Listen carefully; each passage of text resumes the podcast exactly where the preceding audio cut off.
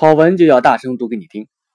本期继续为大家分享猎豹移动 CEO 傅盛的认知升级三部曲之二：管理的本质是认知管理。接下来，请听后半部分：管理的三个维度。管理可被细化为信息、时间、人这三个维度，即怎样利用信息做出正确的决定，怎样通过抓住关键让时间更高效，怎样运用简化管理人。宏观层面，领导者要构建对行业的认知体系；那么微观层面，执行操作时，怎样才能做到更聪明的工作？怎样找到那件最重要的事？傅盛从信息、时间、人三个维度剖析管理方法。先说信息维度，人的本质就是一个 CPU，运算能力再强，没有足够的数据输入，也不会有产出。有足够大的信息输入，足够高的反思频度，你才会有足够的信息输出，也才会产生格局，做出正确判断。搜集信息的目的，不是为了保持自身现状。而是为了进一步成长，获得新的能力，使我们做出正确的判断和聪明的决策。那么，信息怎么输入？第一，深入分析对手，花时间加大信息搜集，磨刀不误砍柴工嘛。第二，定期遍访行业，了解对手，否则会失去行业认知。第三，不断招聘行业里的人，他们不仅是来工作的。也会带来行业里的认知。一个领导者的本质就是做正确的决定。只要你拿到足够的信息，就能做出正确的决定，执行将容易十倍，矛盾也会迎刃而解。有一句话叫“主将无能，累死三军”。执行难的本质是没有做出正确的决定。再来说时间维度。管理上最重要的资源就是领导人的时间，时间的分配表明了一个领导者对实际情况的优先级判断。我们经常自认为一件事情很重要，可是回头一看，根本没有花足够的时间，没有派足够的人力，没有放足够的资源，那么时间都去哪儿了？反问一下自己，时间是如何分配的？构建格局上花了多少时间？信息输入花了多少时间？关键人身上花了多少时间？是不是偶尔想到了去思考一下，还是变成一种工作习惯？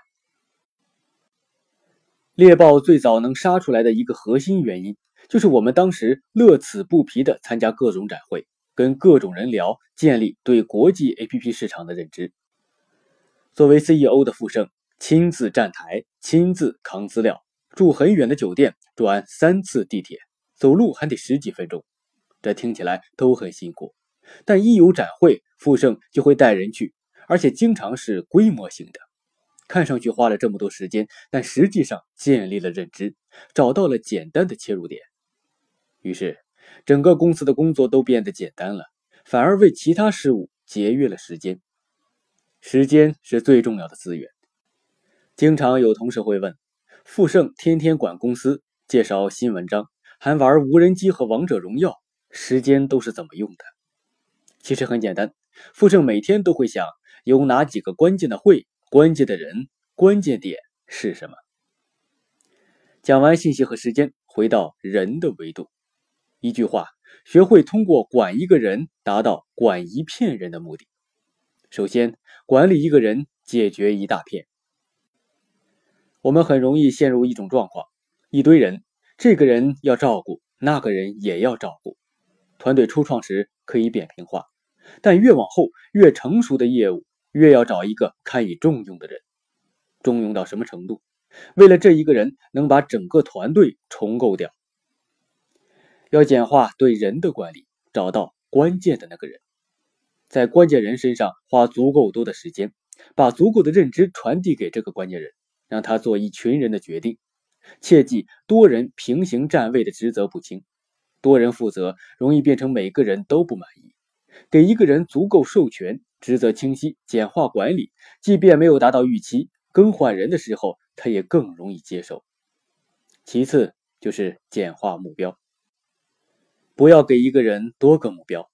领导最大的职责就是帮员工找到一个简单的目标，这就考验领导能否构建纵深的行业认知体系，找出那个关键目标，帮助团队简化目标，建立一个正确统一的目标认知。团队目标越简单越明确，越容易达成一致。现在富盛做管理，就简化成定目标和找关键人。目标要简单清晰，人要能挺身而出，超出预期，一战就要解决问题。好领导首先是打胜仗，开战之前要有七分胜算，这七分胜算就靠认知，打的就是认知之仗。看上去千军万马在打，本质是两个将领脑海里的战争格局，胜负基本已定。先胜后战，胜算就在认知，这就是管理。好文就要大声读给你听，欢迎继续收听富盛认知三部曲的第三部分：战略就是格局加破局。好，我们下期再见。